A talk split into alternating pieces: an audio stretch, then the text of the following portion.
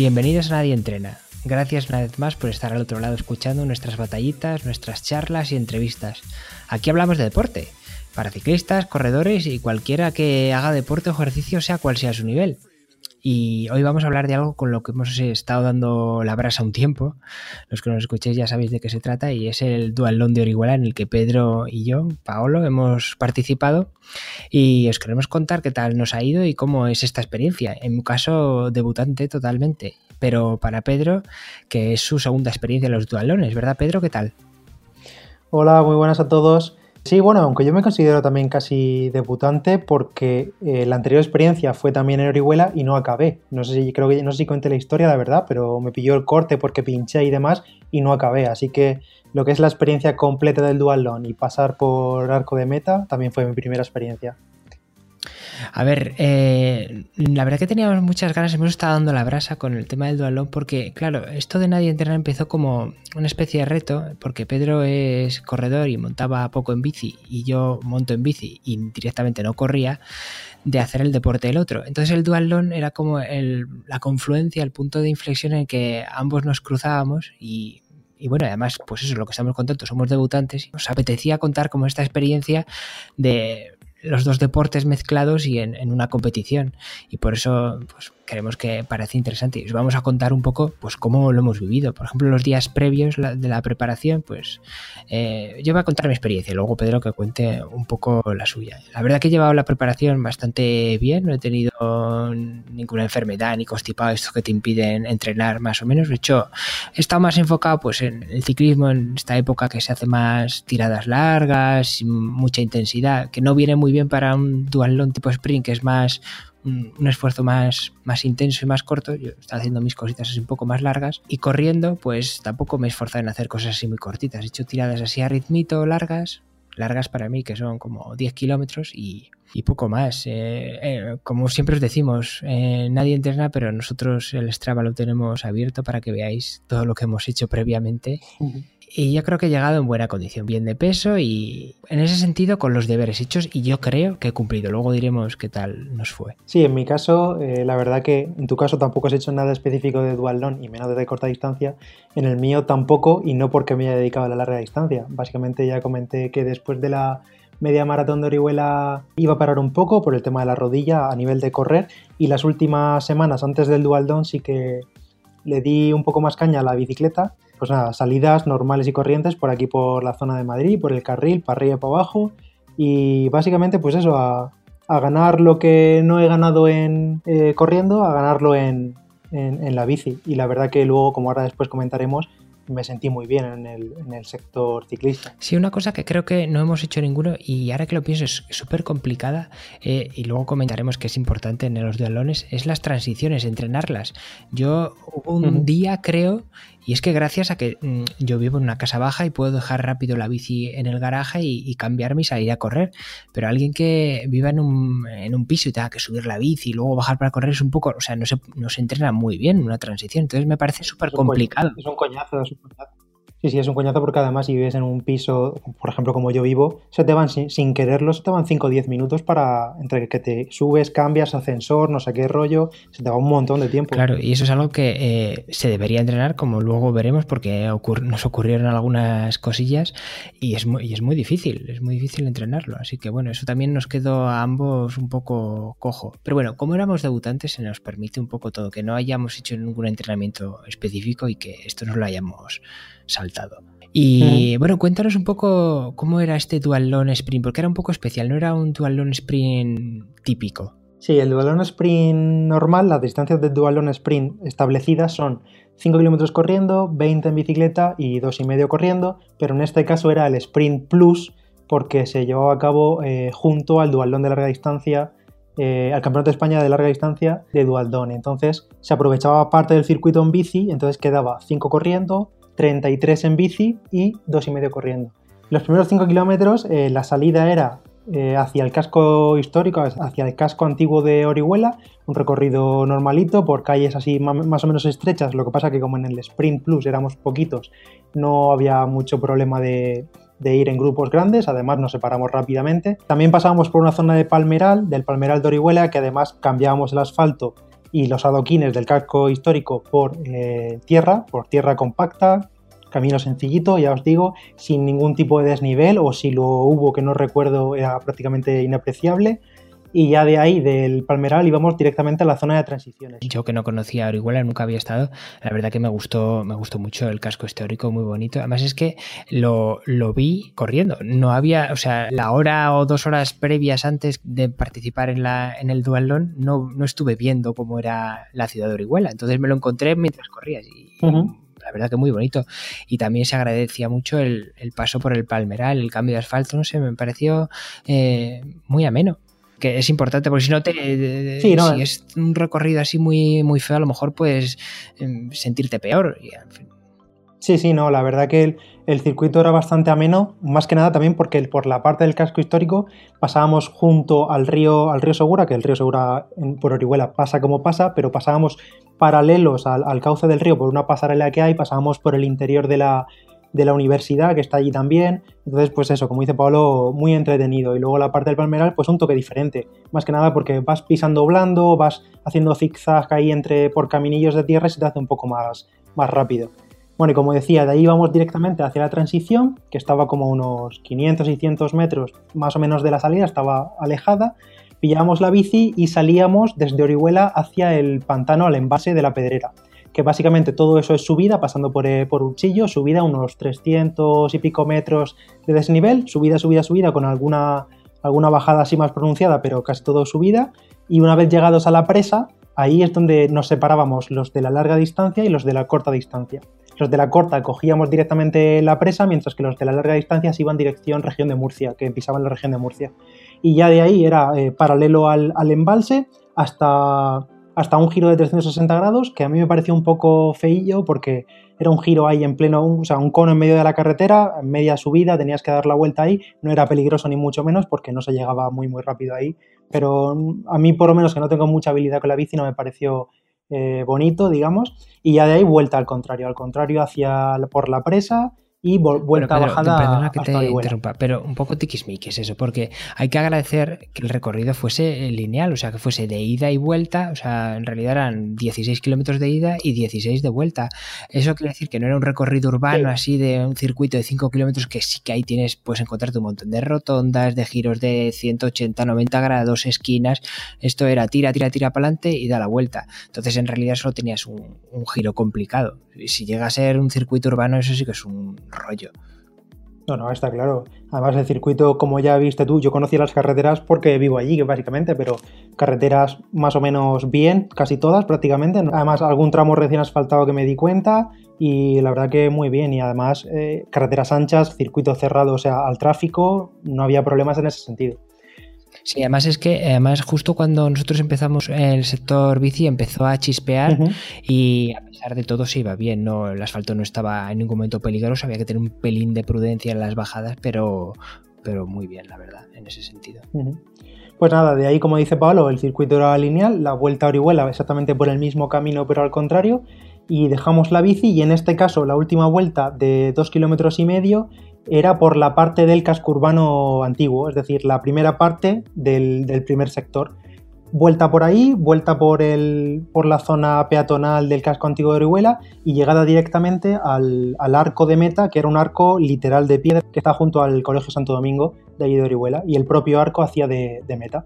Allí meta y... Sí, la verdad que eso, eso quedaba muy bonito y muy espectacular, la verdad, eso molaba.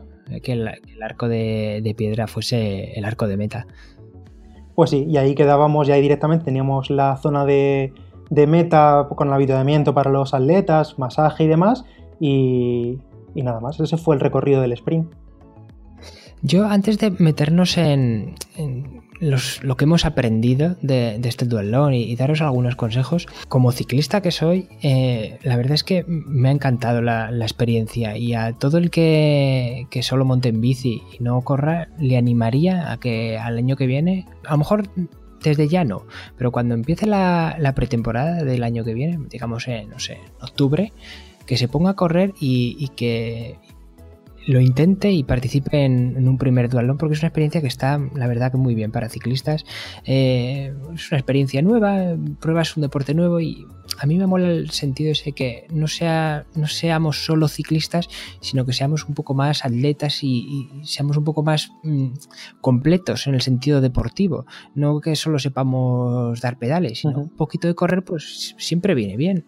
A ver, yo soy un poco torpe porque acabo de empezar corriendo y bueno, perdí tiempo y no se metió muy bien, pero aún así me encontré satisfecho por lo conseguido. Si miro la vista atrás con respecto a hace cuatro meses, que yo es que es que no, no, es que no corría, es que ni andaba. Madre mía, vas de tapado 100%, ¿eh? Ahora cuando digas el resultado la gente va a decir, madre mía. El otro día, mira, ¿sabes? Le decía a un compañero que es un poco también el lema que hay detrás de Nadie Entrena. Y es, ¿sabes cómo identificar a una persona que, está fuerte y que entrena es el que más se queja. El que más se queja, pues que se está todo el rato quejando es que no he dormido bien, es que estoy un poco flojo, es que pasa una gripe. Ese está es el que más fuerte está. Pero vamos, es que es, que es ley. Sí, sí, ese, da la sorpresa. En tu caso, tú. no, ¿ves, ves que lo admito y, y lo reconozco. Ya, ya, ya. Bueno, y en el caso de Pedro, tú que eres corredor, ¿cómo animarías a los que son corredores a animarse a hacer un dualdón y, empezar con la bici? Pues sí, yo también animaría a corredores que se animen a un dualdón alguna vez. Simplemente, si no son ciclistas, primero por, entrenar ciclismo, que sabéis que ya siempre viene bien, por el tema de la, del no impacto y demás, por cuidar articulaciones, pero simplemente también por quitar el miedo ese de, de mezclar en una competición, el miedo no, el respeto de de mezclar en una competición correr con bici porque yo creo que se tiene como la sensación de que es todo muy complicado. Se va al dualdón como con muchas dudas, no se sabe qué se tiene que hacer en cada momento, como que eh, meter en la fórmula el elemento de la bici lo complica todo, cuando en realidad una vez que ya lo has hecho y lo has experimentado, no es para tanto.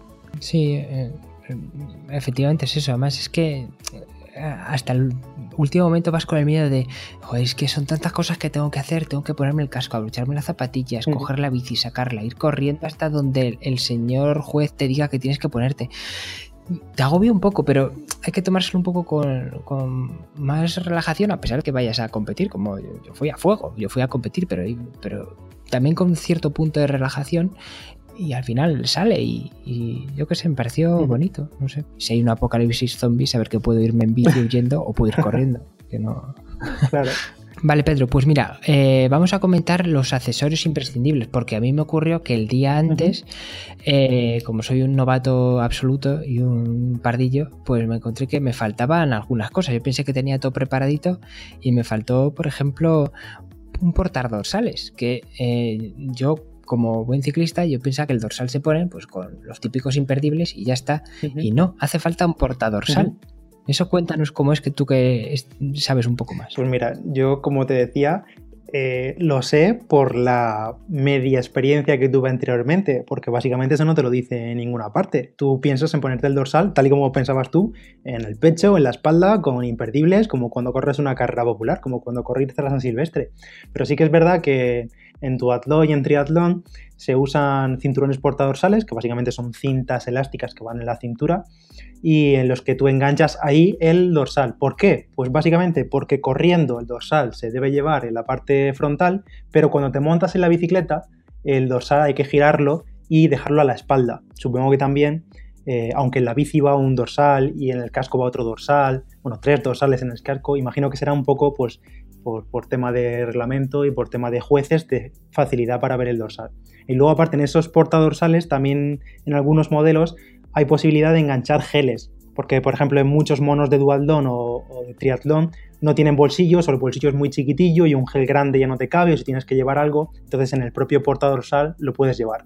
Pues sí, que no os pille el toro con eso, eh, porque a mí, bueno, doy las gracias de aquí a Sergio Cayulas que me tuvo, me regaló, no me dejó, me dejó y luego me regaló un portadorsales para que pudiese llevarlo, porque si no, no sé qué habría hecho. Sí, sí, y fue de milagro, porque además fue, te diste cuenta cuando te mandé la foto de, mi, de lo que yo tenía preparado. Sí, sí, claro.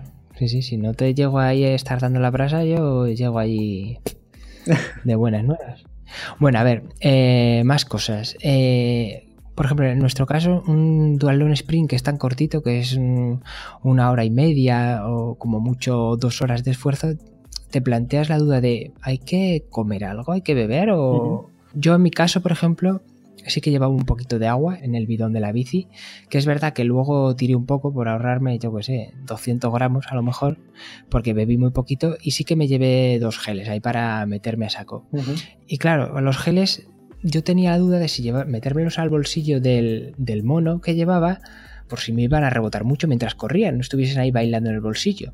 Y entonces me fijé un poco en ti, en lo que hacen los pros, que es pegarlo ahí al, cuadro de la bici, que es donde pensaba tomármelos, uno al principio de la bici y otro al final para el rush final corriendo. Y me los pegué ahí con celo, todo muy apañadito, quedaba muy pintón. Pero ahí, amigo, cuando los quise despegar, hostia. Vaya odisea, eh, vaya odisea. Me pasó exactamente lo mismo, exactamente lo mismo. Sí, sí, sí. O sea, yo recuerdo que en el, cuando lo hice hace dos años en larga distancia, claro, en larga distancia pues comes un poco más y dejaron una bolsita de las que van enganchadas al cuadro, pero por la parte delantera, no las, del, no las de sillín. Y entonces dije, bueno, en esta ocasión no lo voy a poner, lo engancho al cuadro como decías tú. Madre mía, la, liada para sacarlo de ahí, que, pensaba que rajaba o rajaba el, gel y lo reventaba o no lo, no lo sacaba.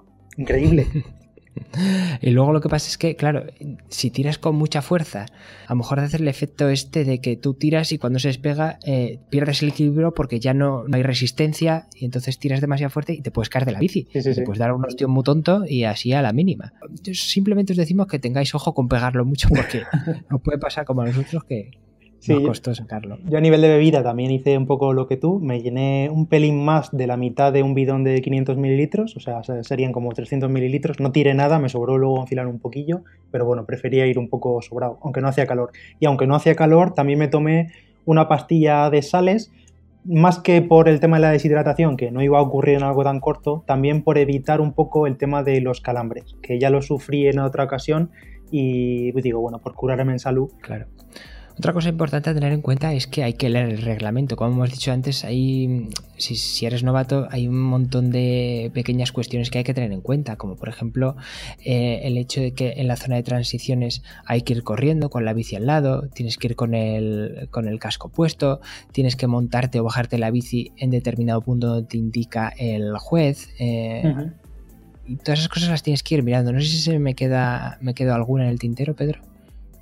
Eh, no, básicamente, básicamente eso. Al final yo creo que tampoco hay que leerse el reglamento, pero yo creo que sin obsesionarse. Igual que comentaba antes que parece que la bici da una sensación de, de lío en general, de tener que dejar la bici, cogerla, yo creo que también tampoco hay que aturullarse la cabeza con todas las normas, porque básicamente luego allí en in situ tendrás a tropecientos jueces que no te van a dejar hacer lo que quieras. Te van a decir, oye, montate aquí, oye, desmontate aquí, oye, ponte el casco, quítate el casco, y entonces te van a indicar por qué parte de la transición tendrás que entrar al box, y básicamente es saberlo, si, si lo sabes con anterioridad, pues mejor, porque vas a tiro hecho, pero si no, sin aturullarse tampoco. Claro. Oye, cuéntanos que ¿Qué te pasó con el, precisamente con esto? ¿Qué te pasó con a la llegada de la, del sector ciclista? Pues mira, lo que me pasó fue que, a ver, en la salida, eh, o sea, perdón, en la primera transición, la parte de correr, que había que correr con la bici al lado, eh, hasta poder montarte en ella, era muy poquito, eran como, no sé, no llegaba a los 100 metros o 100 metros serían a, lo mejor. Entonces, bueno, yo lo hice. Menos, menos, menos. Bueno, yo lo hice bien, yo me abroché el casco y fui y tal, y cuando ya pasas la línea ya me monté en la bici. Pero a la vuelta sí que es verdad que había que rodear toda la zona de transición desde que te bajas la bici, o sea, había que ir corriendo eh, con las zapatillas de bici puestas, que luego comentaremos eso, hasta dejar la bici con la bici al lado. Entonces, claro, me bajé la bici y pensé, correr, hay que correr mucho. Y dije, bueno, pues ya me voy desabrochando el casco. Total, en mi cabeza tenía correr y no, no lo asociaba a la bici. Entonces me quité, me desabroché el casco, no quitármelo, simplemente me lo desabroché para ganar, yo que sé, dos segundos que tardas en desabrochártelo cuando estás parado. Y fui corriendo hasta dejar la bici. Y fui cuando dejar la bici que me, me para un, juez y me dice, oye, oye, oye, el casco tiene que ir abrochado. Dice, párate. me paró el tío y claro, esto lo pienso a posteriori y me hizo un poco una putada. Luego os comentaremos por qué. Me dice, me dijo, párate, dice, tienes que ir con el casco abrochado que vas con la bici. Le digo, pero si voy corriendo, dice, ya, ya, pero si vas con la, si tienes la bici, tienes que ir con el casco abrochado. Abróchatelo. Me la abroché, dice, pues así es como tienes que ir, no sé qué, algo así me dijo, dice, ahora ya puedes seguir. Y luego ya, en todos esos segundos que estuve parado, me los abroché, ya me lo quité y me lo siguió. Pero el tipo como que me paró 15 segundos para explicarme esto y que lo hiciese correctamente.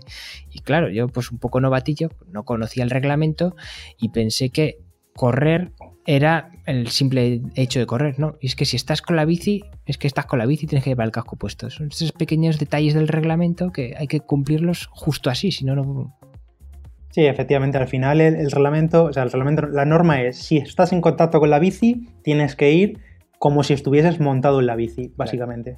Pues sí, ese fue el único inconveniente que, que, tuvimos en la transición en cuanto a, reglamento, básicamente. Claro, una duda que, teníamos todos era si dejar las zapatillas puestas y ancladas en los pedales o ir corriendo con los tacones ahí. Los pros normalmente, lo que nos estuvimos fijando, los élite, eran dejarlos ya puestos pero me di cuenta que por muy élites que fuesen, era que yo era un disparate, o sea, o eran muy, muy, muy, muy hábiles, que había cuatro contados, y estamos hablando de gente élite, ¿eh? que ya tiene muchas tablas, o que yo era un descontrol porque no le entra la zapatilla, los nervios, las prisas. Yo en mi caso decidí ir corriendo con los tacones y que fuese lo que Dios quiera. Sí, yo igual, yo al final hay que dejar un poco eh, de pensar de tener esa apariencia por desde fuera para ir a la, a la, utilidad, básicamente. Lo que hacen los pros o los amateurs que controlan más es básicamente dejar las zapatillas enganchadas a las calas de la bicicleta y además le ponen unas gomas que enganchan al cuadro, unas gomas elásticas de la de toda la vida, para que la zapatilla se mantenga eh, en horizontal, de forma que cuando te montas el pie va directamente horizontal, porque si no lo que le pasa a alguno es que de ir corriendo con la bici en el lado, la zapatilla empieza a dar vueltas a lo loco y luego lo que tú dices, luego no aciertas ni de coña a, meter el pie una vez que ya está montado. Entonces, pues oye. Pues sí. De todas formas, también nosotros hay que decir que como nos llovió, correr con descalzo por las alfombras que había húmedas y demás, yo creo que hubiese sido casi peor, al menos en mi caso. Sí, sí, sí. Bueno, una cosa que sí me he dado cuenta es que el entrenamiento de transiciones, como hemos comentado antes, es, necesario. Es muy difícil hacerlo, pero es que se nota mucho eh, a nivel de, musculatura y sobre todo también es un, es un entrenamiento de destreza mental, agilidad y hábito el, tener muy planeado qué es lo primero, qué es lo segundo y qué es lo tercero que vas a hacer. Si primero te desabrochas el casco o primero te quitas unas zapatillas u otras. Y bueno, también se nos ha olvidado comentar que este es el escenario perfecto para usar cordones elásticos, ¿no, Pedro?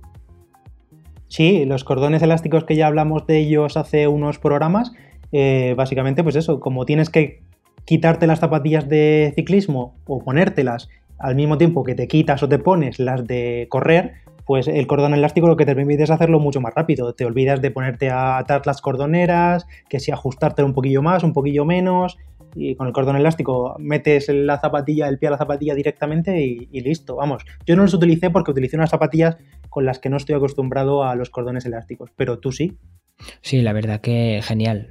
de hecho, es que no, no es que las estrenase aquí los cordones elásticos eh, para el Dual Long por comodidad, es que por comodidad en mi día a día es como llevo usándolos en el último mes y genial. Es verdad que me ha costado ajustar el nivel de intensidad eh, tres o cuatro veces que he tenido que un poquito más tenso, un poquito menos, hasta que ya lo he tenido a punto y ahora ya perfecto. O sea, ya te lo digo, ya te digo, para mi día a día, para correr, para tiradas normales, los uso elásticos y para el Dual Long me vino genial súper cómodo. Sí, yo creo que el escenario perfecto para los cordones elásticos de todos los tipos que hay es un dual o un trial long. O sea, en el momento que tengas que hacer una transición, ya ahí juegan un papel clave en número de segundos que pierdes o que ganas. Bueno, yo creo que ya la gente querrá saber un poco cómo nos fue. O sea, la chicha, pero, pero qué tal, cómo lo hicisteis.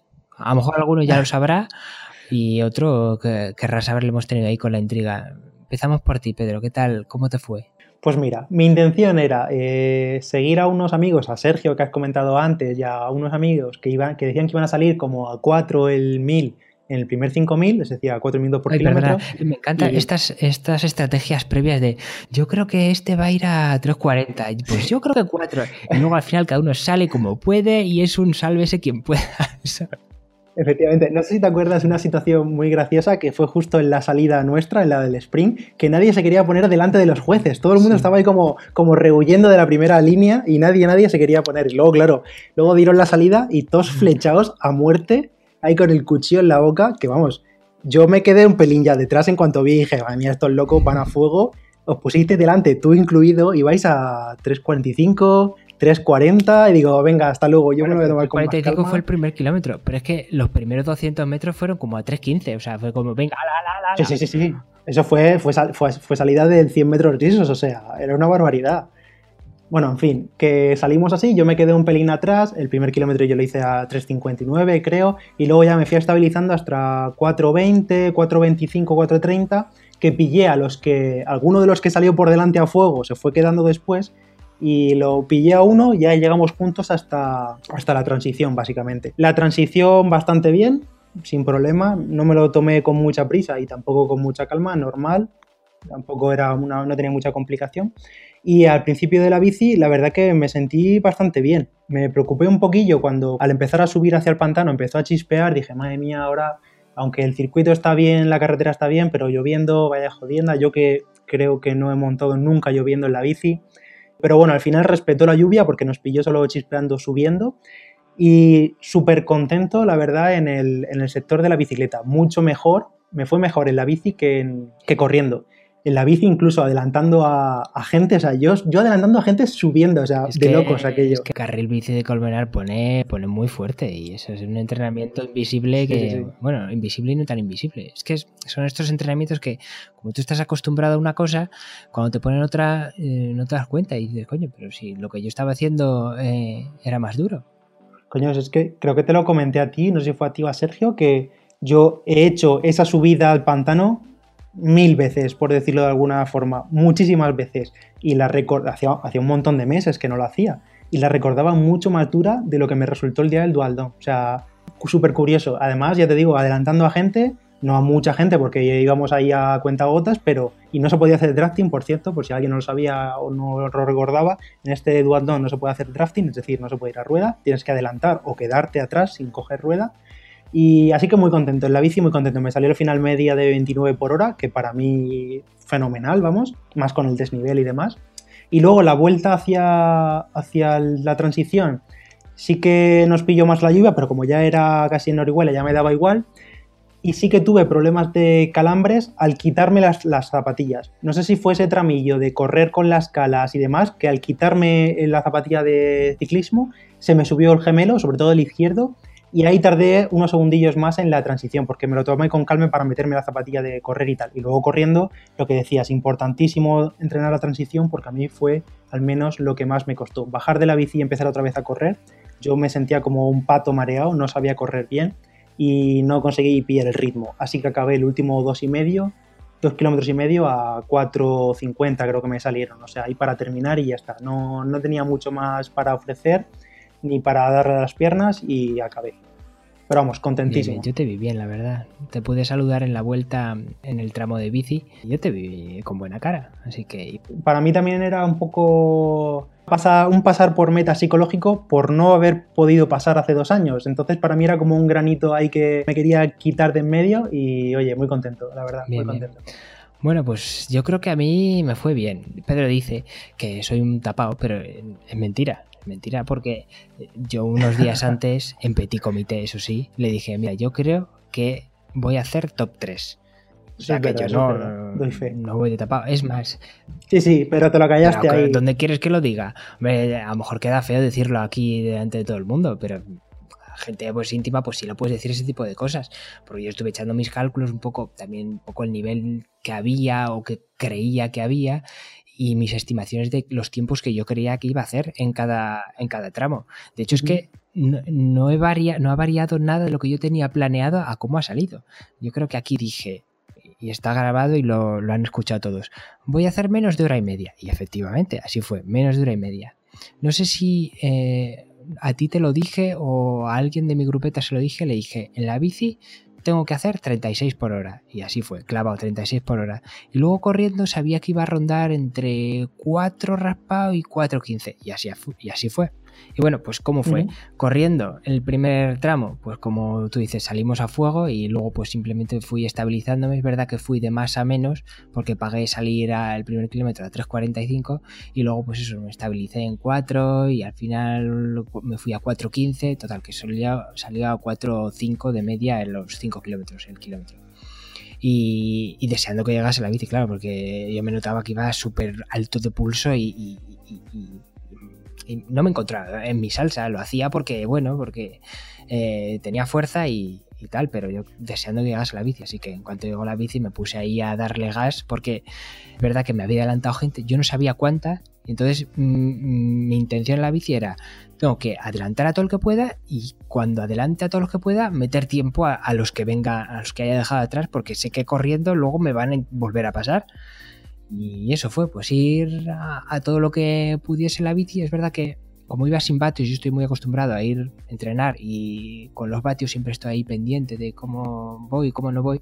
El pulso es algo más inconstante y algo que, bueno, hay un margen muy amplio entre que vas a unas pulsaciones y a otras, como tarda tanto o puede tardar tanto en, pulsaciones altas, en variar el esfuerzo, pues iba un poco perdido. Pero bueno, lo intenté dar todo y la verdad es que yo no tenía ni idea en qué posición iba. Y llegué, hice la transición, me pasó esto lo que me ocurrió con el juez y fui corriendo y había pasado a uno que yo creía que no sé que sería el tercero o, por ahí no tenía mucha idea. Entonces me pasó el tío este me fue el único que me pasó de sprint porque nos diferenciamos porque en algún momento nos juntábamos nos mezclábamos con gente de la media distancia como iba más rápido y yo iba a matar en este último tramo de, carrera iba ya pues yo quería acabar cuanto antes porque lo mío era la bici. Si hubiese habido 30 kilómetros de bici más no me hubiese importado. Pero es que cada 100 metros de corriendo me mataba. Eh, entonces me pasó el tío este y no intenté seguirle. Y luego me di cuenta al llegar, ya cuando llegamos, el tío me, saluda, me, felicita. Me di cuenta que, que había, había quedado segundo. Y yo como un tonto le dejé pasar ni me forcé. A lo mejor seguramente no lo podía haber eh, seguido. Pero sí que podía haber dado un poco más en la bici, haber a lo mejor sacado más tiempo y, y a lo mejor me hubiese pillado corriendo. Entonces, ¿qué tal me fue? Pues pues yo creo que bastante bien, porque quedar segundo siendo debutante, es verdad que no era un nivel altísimo el que había en la prueba, no competíamos muchos, pero la verdad es que muy contento.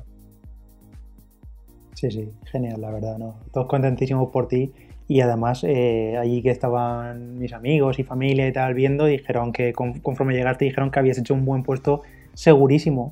Pasa que luego ni, nos quedamos al podio. Sí, eso es otra, que me quedé sin foto de podio y sin trofeo. No sé si darían trofeo al segundo, aunque solo fuese una palmadita. Un abrazo sí que me llevé de la organización, del organizador de Chimo. Sí me llevé un abrazo con su chupa de cuero que me abrazó. Se lo agradezco. Y, la verdad, a pesar de la lluvia y de un poco descontrol, porque era la primera vez que eh, hacían la distancia sprint junto al Campeonato de España, mm, hubo algunos fallitos de la organización, pero pese a todo, muy bien. La paella de después muy buena, que es fácil eh, decirlo en las comidas de, carreras.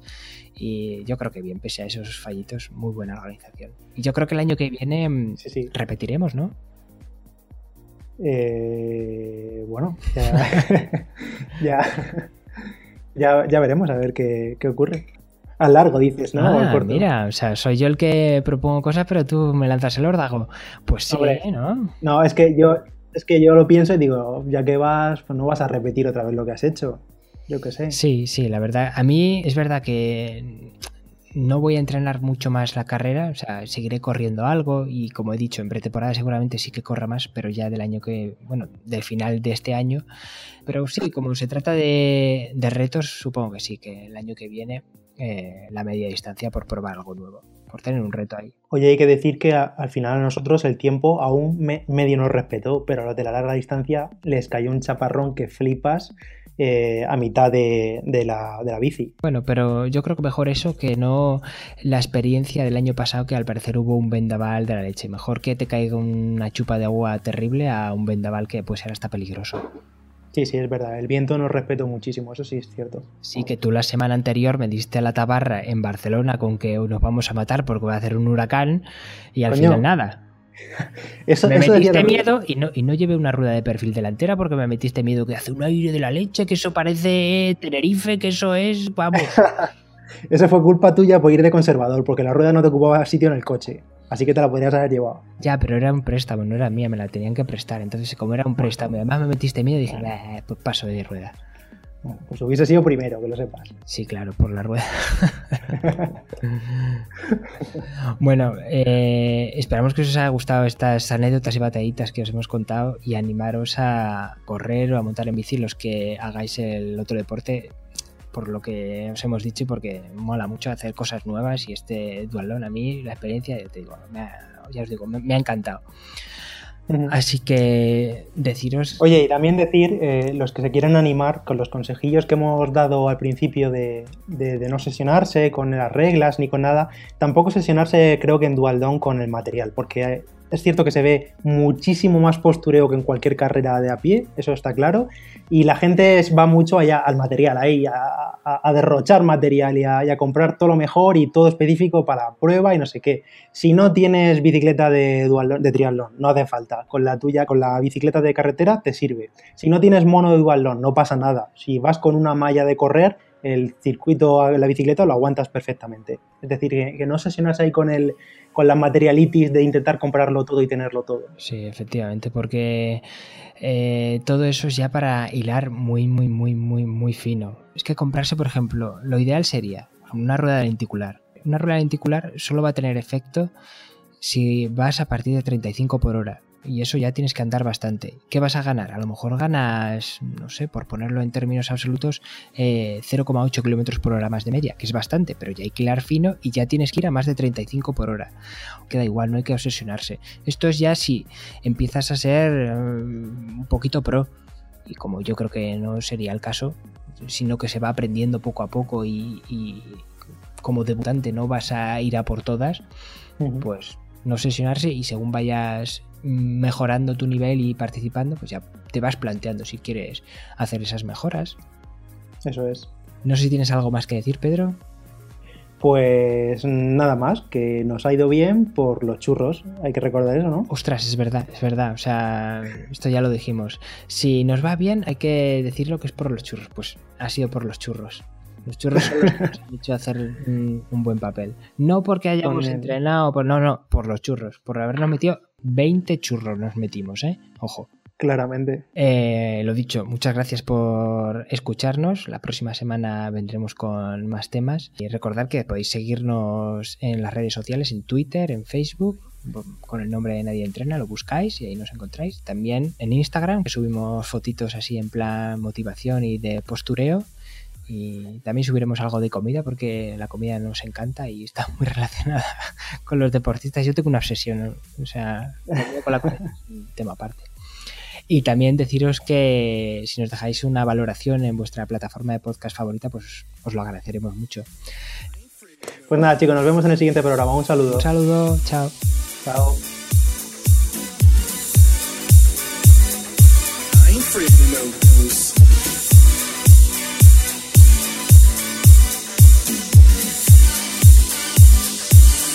Afraid of no ghosts.